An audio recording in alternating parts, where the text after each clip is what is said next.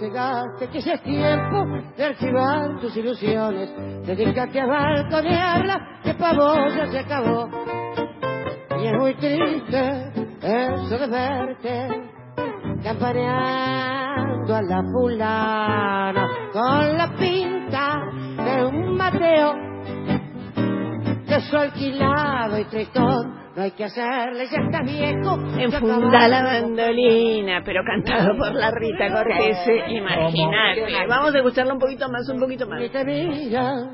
Las muchachas y si alguna te da labia es para pedirte un consejo de vaqueano en el amor que quieres, Cipriano.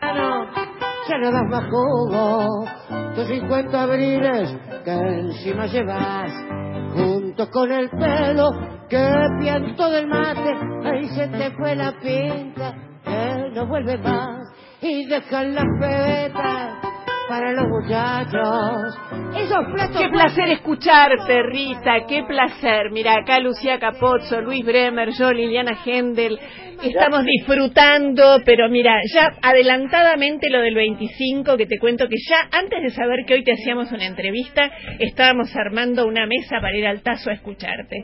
El 18 y el 25. El 18 y el 25. Nosotros vamos a ir el 25. ¿Sabes por qué? ¡Qué bueno! ¿Sabes? ¿sabes por- Te lo voy a contar anticipadamente. ¿Sabes por Sí. qué vamos el 25 y no el 18? ¿Por qué? Porque Dora Barrancos quiere venir a ser parte de esta mesa Ah. y no se la quiere perder. Así que me Ah. llamó desde sus vacaciones y me dijo, no se vayan sin mí, por favor. ¡Ay, pero cómo! ¡Qué honor! ¡Enorme! Así que ahí vas a tener una mesa de periodistas y ahí Dora Barrancos aplaudiéndote de pie. Enorme. Y le podemos cantar esto porque se va a sentir contenta. Qué placer, Rita. ¿Cómo estás? Bien, bien, bien. Muy bien, por suerte. ¿Contenta, Trabajando, sin vacaciones? No, no, las tomé en diciembre. Ajá. Porque fue el momento que pude tomarlas y, y la verdad que es una época bárbara para ir porque no hay nadie. ¿eh? Claro. Entonces, este, tenés las playas para vos, es divino, me encanta a mí. Sí. Así que bueno, me fui en diciembre y ahora ya armando el año otra vez, por suerte. ¿Teatro? Mira, teatro por ahora no. Estoy con, sí voy a cantar en el Picadero en marzo, Sí. pero mm, eh, no, no, teatro de, de texto no. Terminé haciendo la película Siamesas Sí. en diciembre. Eh, fue un año de mucho cine el año pasado, porque todo lo que no se hizo en un año Mm. se fue se fue postergando, entonces después salieron todas las películas juntas. Juntas, claro. Eh, parece que se, parecía que se estaba haciendo mucho cine, ¿no? Y en realidad era lo que venía rezagado. Era lo que venía rezagado, Claro. exactamente. Exactamente. Hablando de eso, perdón, Rita, Luis Bremer te saluda. ¿Qué ¿Cómo te opinas? Muy bien, de la designación de Luis Puenzo al frente del Inca, que está designado, todavía no está el nombramiento, pero ya Alberto Fernández Ma- dijo que será él. magnífica. Me parece magnífica. Primero porque, bueno, primero Luis Puenzo, que es un hombre de cine, y también en toda esta batalla que se llevó con respecto al cine, en las asambleas, te acuerdas del tema del Inca y demás, Sí. él tuvo una postura muy clara, muy, muy, eh, de mucha experiencia, muy sabia. Así que yo estoy muy, muy contenta con que sea Luis Puenzo, realmente. Me encanta ese, ese nombramiento. Sí, en general lo que sucede en estos días, no sé cómo lo estás viviendo vos, pero lo que se percibe es como una sensación de alivio, de otro aire, de una gran alegría, incluso por los nombramientos. Ayer fue la, la jura de las secretarias del Ministerio de Igualdad. En Sí, fin, eh, magnífico, sí, sí. ¿cómo- cómo ves esto? Sasturiana en la biblioteca también, exacto- me parece. exactamente. Me parece muy, muy, muy bien. Y, y también, bueno, los otros nombres que están sonando para la biblioteca, que no, no me atrevo a decirlos porque creo que todavía no son oficiales, pero viste cómo es la cosa. Sí. Pero por cábala, porque me gustan mucho. Claro, claro, hay que dejar hay que, Hay- hay que- claro. Vamos Así a que- cuidarlos. Sí, yo estoy, estoy muy contenta y muy esperanzada, como creo que está eh, la mayoría del pueblo, ¿no? Inclusive aquellos que no hayan votado este proyecto, Sí. que es un proyecto realmente diferente a- al macrismo, que ha sido un proyecto de exterminio, eh, y bueno, además quiero felicitarlos a ustedes a las 7.50, a la vuelta de las 7.50. sí, las 7.50 fue eh, una, una isla junto con todas las y los colegas que trabajaron en las redes, en medios, en, los, en, los, mal llamados medios alternativos, que tuvieron una preponderancia de tal nivel exactamente igual que los medios, con muchas dificultades eh, financieras, con muchas dificultades para sostenerse, y creo que, como decíamos con Villarroel a fin de año, en la respuesta de la gente, a vos te debe pasar lo mismo, es de mucho agradecimiento por haber resistido. Mira, eso es exactamente lo que, lo que pasa en general cuando la gente tiene esta honorabilidad que ha tenido la 150 para defender con absoluta eh, certeza, ¿no? Lo que estábamos diciendo sin, sin ningún tipo de especulación y sin esperar nada. Y eso el pueblo lo sabe. Yo no, sé por qué, porque, pero lo sabe. ¿No? Y además estoy contentísima por Bernarda Llorente ocupando el lugar de Tela, me parece genial. Sí, sí, por supuesto que sí. Bernarda, que es una mujer con mucha experiencia, y para la gente de Telam, yo tengo muchas amigas y amigos trabajando allí, hubo muchos despidos, fue una masacre, se vació el concepto de agencia de noticias, la llegada de alguien como Bernarda es tal como vos claro. Claro, Rita, te voy a hacer una pregunta incomodísima. ¿Qué sentís cuando hay comunicadores o referentes hasta políticos que después de todo lo que pasó en estos cuatro años, de un derrumbe psicosocio-emocional económico de nuestro país, todavía es como, viste, esas gallinas que, les, viene un huracán, se sacuden y siguen caminando como diciendo, este, bueno, lo que están haciendo ahora está grave, precios cuidados no sirve, atacando un gobierno que nunca se ha visto, este, que hasta el gobierno más antipático se le dan seis meses a un año de, entre comillas, luna de miel. ¿Qué, te pasa con eso? Bueno, me pasa que, que bueno, por ejemplo, démoslo vuelta. En lugar de enojarnos, que nos sirva para entender que la derecha no deja el espacio, la derecha no, ¿entendés? Cuando cuando la primer en la primera eh, eh, eh, reunión de cámara en el Senado no da quórum, cambiemos, esto te da la pauta de que la derecha no es que te la va a hacer fácil. Y que la derecha te miente y te dice que sí que te va a dar quórum y después no te lo da. Esto es la realidad. Eh, eh, eh, y a veces hasta, hasta nosotros mismos estamos colonizados. No, no, bueno, no, no, esta vez no, ¿eh? Esta vez van a ser mejores. No, no son mejores. No son mejores porque es un proyecto y es un proyecto cultural. Mm. También. hola, y ahí esa es la gran pelea, ¿no? Nuestra, hola. No, no, no, no, seguí, perdón. No, no, que creo que esa es la, la, la gran tarea que, que nos queda, ¿no? De seguir desarrollando la batalla cultural y tener certeza de lo que es la batalla cultural, que es donde se sustenta una nación, un modelo de, de nación. Eh, Rita, Lucía Capozzo te saluda. ¿Cómo te va, Lucía? Bien, bien. Rita, justamente estás hablando de la batalla cultural. A vos como mujer de la cultura, del arte, eh, ¿cuáles serían para vos, digamos, tus prioridades con respecto al, al desarrollo, digamos, de un proyecto cultural? Bueno, en principio yo no considero que la, cultura sean las bellas artes solamente. Claro. No, eso lo, sabemos. Digamos, Foucault decía que la cultura es la insurrección de los saberes que fueron sometidos, ¿no? Y bueno, por ejemplo, ¿qué tipo de salud queremos para nuestro país? Eh, ¿qué queremos? La salud que deja encerrados 12 millones de vacunas en los containers, ¿no? Eh, una salud que realmente con los hospitales devastados, colapsados, eh, que dan turnos los hospitales y las prepagas. Porque, digamos, eh, eh, la prepaga, este sistema de exclusión, digamos, y que no tiene que ver con el bienestar, eh, no ha cooptado sanatorios, ha cooptado también la cabeza a veces de los médicos, ¿no? Sí, claro. Entonces, bueno, también hay, eh, ahí está la batalla, esa es la gran batalla para modificarnos. Es interpelarnos a nosotros mismos de qué tipo de salud estamos dando, qué tipo de trabajo estamos otorgando, que, que bueno, en el plano cultural, qué, cuál es la palabra que estamos utilizando, ¿no? El poder de la palabra, ¿no? Y también digo, ¿cuántas, ¿cuántos fantasmas mal creados, mal concebidos se fueron cayendo? Pero de tres meses para acá, Rita, ¿no? Cuando decían, y el Fondo Monetario le teme a Alberto Fernández, los mercados lo van a derrumbar, y vemos principalmente una buena aceptación de una política austera, pero con progresión social, que propone este gobierno, y una coincidencia hasta de movimientos sociales con empresarios. Digo, parece que Macri logró el cierre de la grieta, todos contra Macri. no te creas. No te creas. no creas tanto. Es una ilusión óptica de este primer momento. Es un, es un, es un, ¿cómo te diría? Es una cuestión de veraniega.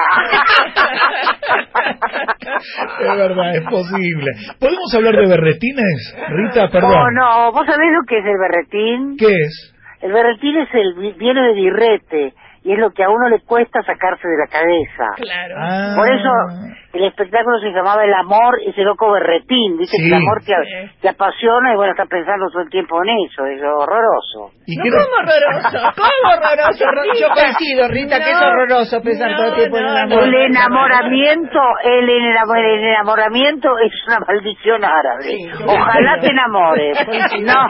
A ver, pero de las cosas lindas que no te podés sacar de la mente. Digo, un paisaje, un beso, un buen texto. ¿Qué cosas te dan ese berretín? ¿Qué cosas te siguen impulsando a crear? Es la felicidad. Claro. Claro, la felicidad. Bueno, no te eh, vamos a preguntar cuáles son las cosas que te dan felicidad a esta hora de la tarde, ¿no?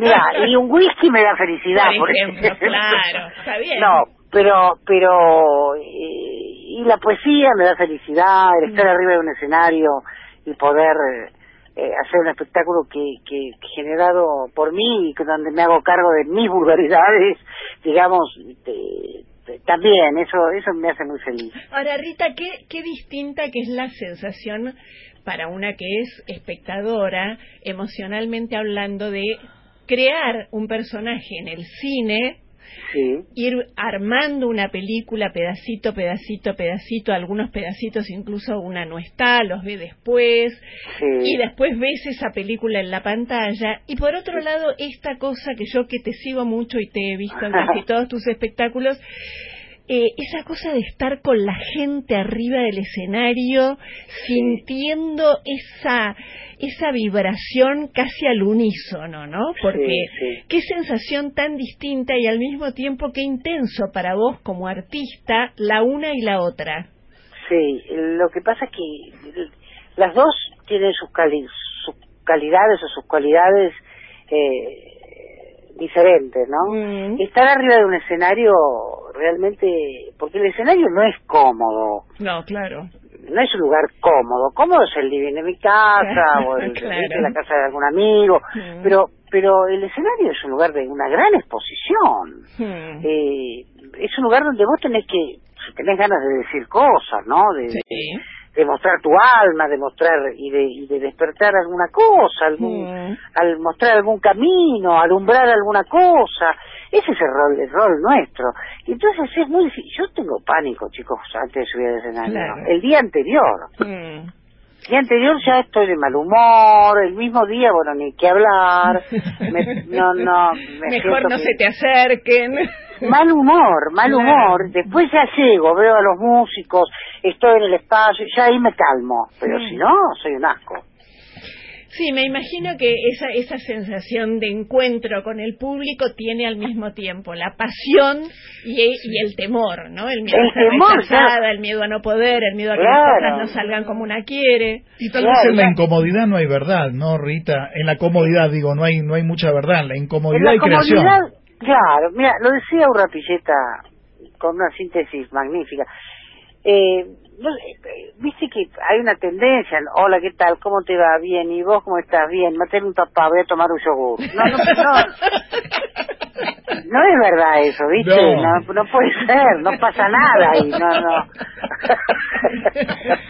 sí, alguna cosa te tiene, viste, que conmover. Que pasar, claro, algo claro, tiene que pasar. ¿viste? Pero eso viene también de una transculturización que tiene que ver con una escuela que te dice no acting please. No, claro. No actúes, por favor. Mira qué divertido. Mm. ¿Entendés? Bueno. Bueno, magnífico. Contanos brevemente cómo armaste este show.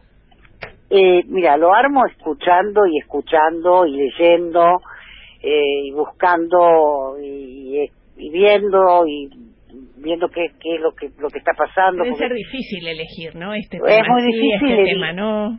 Sí, y también es difícil sacar temas. Mm, Es muy difícil. Yo hay algunos temas que no puedo sacar. Las ganas de la cebolla todavía no lo puedo sacar. sí.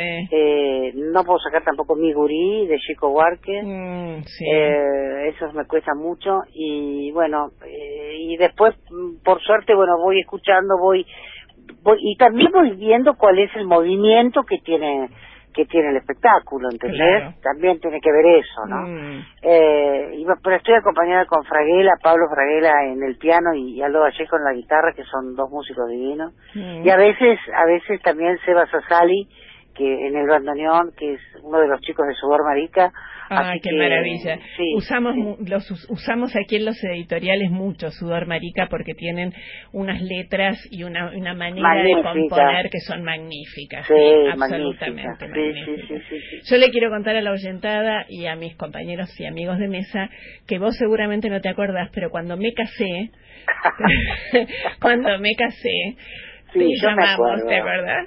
Me Sí, acuerdo, ¿cómo no? para mí era un sueño que viniera Rita, era un sueño. Y cantamos juntas a dúo. ¿Te acordás? Sí, algo contigo.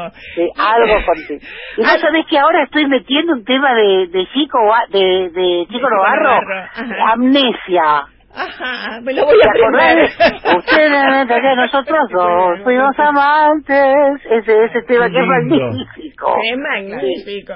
Y, Sí. y yo le decía, pero no me voy a animar. Y ella estaba haciendo algo fuera de la ciudad y me decía, cantemos por teléfono. Mira, vas a ver una, Un ensayo genia, loco. Una genia total. No, bueno, vayamos ensayando. Mira, vos yo te canto por teléfono y vamos por teléfono. No, y me parece compartir esta anécdota, Rita, tiene que ver no solo con compartir algo de mi intimidad, yo no suelo ser autorreferente, sino mostrar quién sos vos, ¿no? Muchas mostrar gracias. esa humanidad, ¿Y esa manera, vos? esa manera de, de, de darte una mano, de ser generosa y al mismo tiempo de retraerte, como decís vos, tener la humildad de decir, sí, me pongo de mal humor porque tengo miedo que Sí. las cosas no me No salgan. Sí, claro. Claro, claro. sí. Claro. Imagínate que yo quiero que me quieran todo el tiempo. cosa- uy, ese es un problema. Ese es un tema. Terrible. Ese es un tema. Bueno, nos A ver, vemos- pregunta. Sí. Si vamos a uno de los dos shows, 18 y 25 de En el enero Tazo. en el Tazo, hermoso Sí. lugar, Sí. defensa 1500. Después de la función, ¿nos convidás con un brindicito de, de esa Por etiqueta supuesto. azul? El de etiqueta Pero- azul. Ah, etiqueta, mira. Te conozco, En este ¿eh? momento conocí bastante. Si es así, más, de lo, vamos.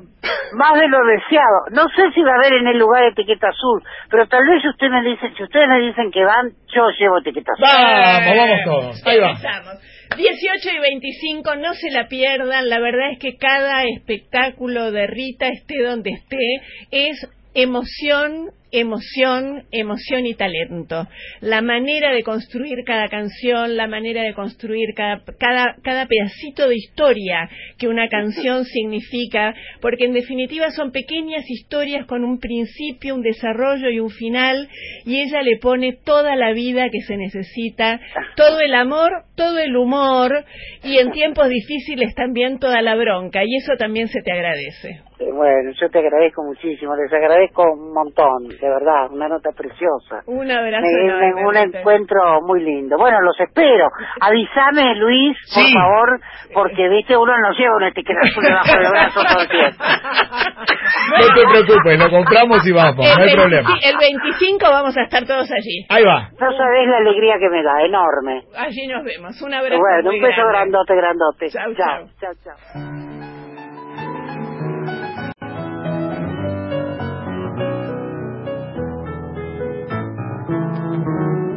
Pobre solterona te has quedado sin ilusión, sin fe. Tu corazón de angustia se ha enfermado, puesta de sol es hoy tu vida trunca. Sigues como entonces releyendo el novelón sentimental en el que una niña guarda en vano, consumida por un mal de amor. En la soledad de tu pieza de soltera está el dolor, triste realidad. Es el fin de tu jornada sin amor, lloras y lloras, van las lágrimas templando tu emoción y en las notas de tu viejo novelo te ves sin fuerza palpitar.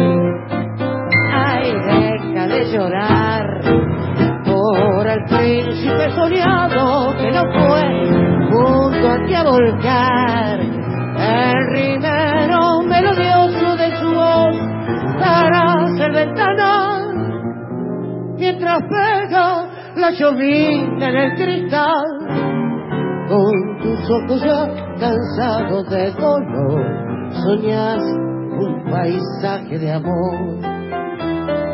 Nunca tuvo novio, pobrecita, porque el amor no fue a su jardín humilde de muchachas a reanimar las flores de sus años yo con mi montón de desengaños, igual que vos, vivo sin luz, sin una caricia aventurosa que en mi pecho haga olvidar mi cruz.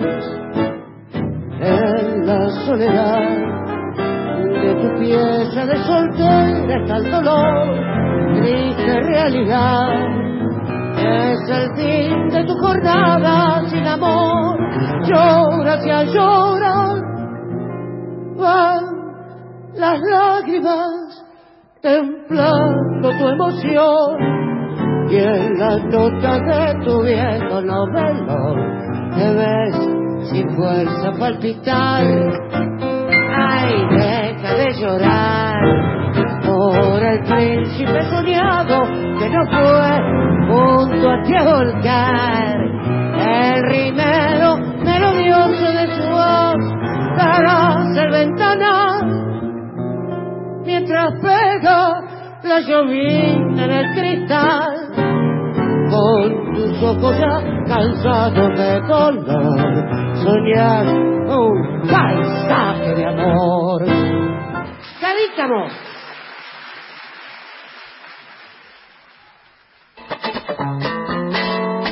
De 18 a 20, las últimas noticias en el aire de las 7